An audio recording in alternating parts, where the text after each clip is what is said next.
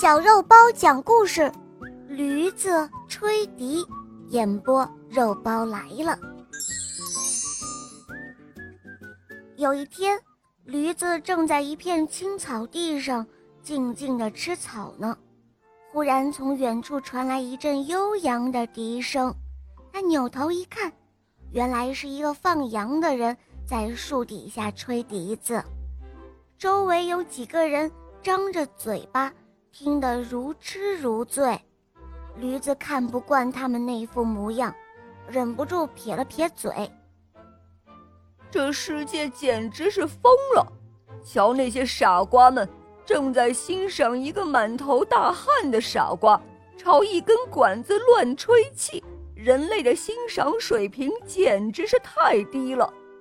这时候，悠扬的笛声继续在草地上飘荡着。人们越听越入迷，驴子却是越听越急躁，气得直跺脚。哎呦喂，不行不行了，我真的是受不了了，真难听啊！那些人真够蠢的，我得赶快逃，跑到一个没有傻瓜和笛子的地方。说着，驴子就愤愤不平地离开了这一片绿草地。想找到一个清静的地方，跑着跑着，就听到脚下啪的一声，好像踢到了一个什么东西。驴子低头一看，嗯，原来是一根笛子。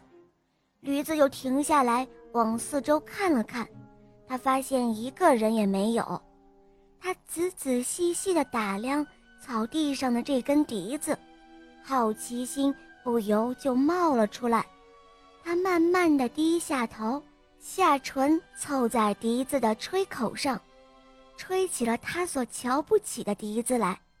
咦，这笛子居然发出了还不算难听的声音。